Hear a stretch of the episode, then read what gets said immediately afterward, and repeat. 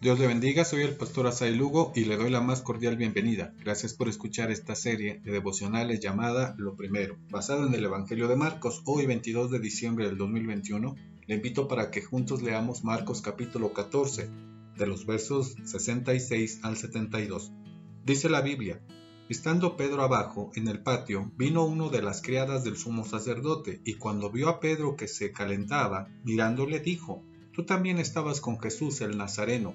Mas él negó, diciendo, No lo conozco, ni sé lo que dices, y salió a la entrada, y cantó el gallo. Y la criada, viéndole otra vez, comenzó a decir a los que estaban allí, Este es de ellos. Pero él negó otra vez, y poco después los que estaban allí dijeron otra vez a Pedro, Verdaderamente tú eres de ellos, porque eres Galileo, y tu manera de hablar es semejante a la de ellos. Entonces él comenzó a maldecir y a jurar, No conozco a este hombre de quien habláis. Y el gallo cantó la segunda vez. Entonces Pedro se acordó de las palabras que Jesús le había dicho, antes que el gallo cante dos veces, me negarás tres veces, y pensando en esto, lloraba. Reina Valera 60. Otra versión del mismo pasaje dice, Mientras tanto, Pedro estaba abajo en el patio, una de las sirvientas que trabajaban para el sumo sacerdote pasó y vio que Pedro se calentaba junto a la fogata. Se quedó mirándolo y dijo, Tú eres uno de los que estaban con Jesús de Nazaret. Pero Pedro le negó y dijo, No sé de qué hablas, y salió afuera, a la entrada. En ese instante cantó un gallo. Cuando la sirvienta vio a Pedro parado allí, comenzó a decirles a los otros, No hay duda de que este hombre es uno de ellos. Pero Pedro le negó otra vez. Un poco más tarde algunos de los otros que estaban allí confrontaron a Pedro y le dijeron, Seguro que tú eres uno de ellos, porque eres Galileo. Y Pedro juró, Que me caiga una maldición si les miento. No conozco a este hombre del que hablan. Inmediatamente el gallo cantó por segunda vez. De repente las palabras de Jesús pasaron rápidamente por la mente de Pedro. Antes de que cante el gallo dos veces, negarás tres veces, que me conoces, y se echó a llorar. Nueva traducción viviente.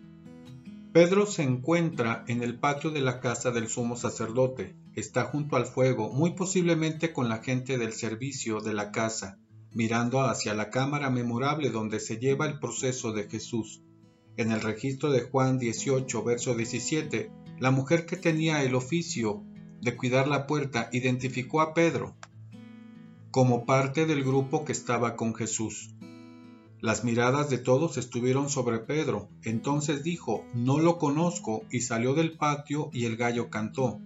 Afuera también lo identificaban los otros sirvientes, y vuelve a negar al maestro por segunda vez, ahora con un juramento, y una tercera vez. Se dan cuenta que era uno de los que estaba con él. Era Galileo y su forma de hablar era igual a la de Jesús.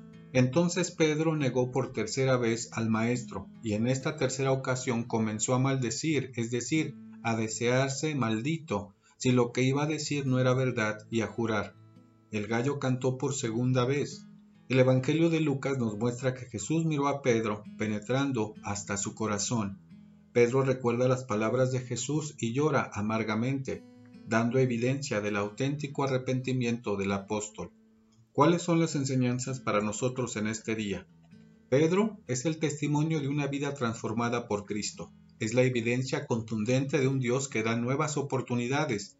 Dios cumplió su promesa en él y Pedro fue un instrumento para la obra del Evangelio en las manos de Jesús, que conoce nuestra debilidad y conoce nuestra imperfección y nos mira con su misericordia y su perdón Cristo pagó en la cruz con su vida el pecado de todos para darnos vida eterna. No importa nuestra condición, podemos ir donde Jesús con arrepentimiento genuino para rogar su perdón. Su nacimiento nos recuerda que hay esperanza y nuevas oportunidades. Hoy entreguemos nuestra vida a Cristo, veamos a Jesús, levantémonos y seamos fieles al Señor.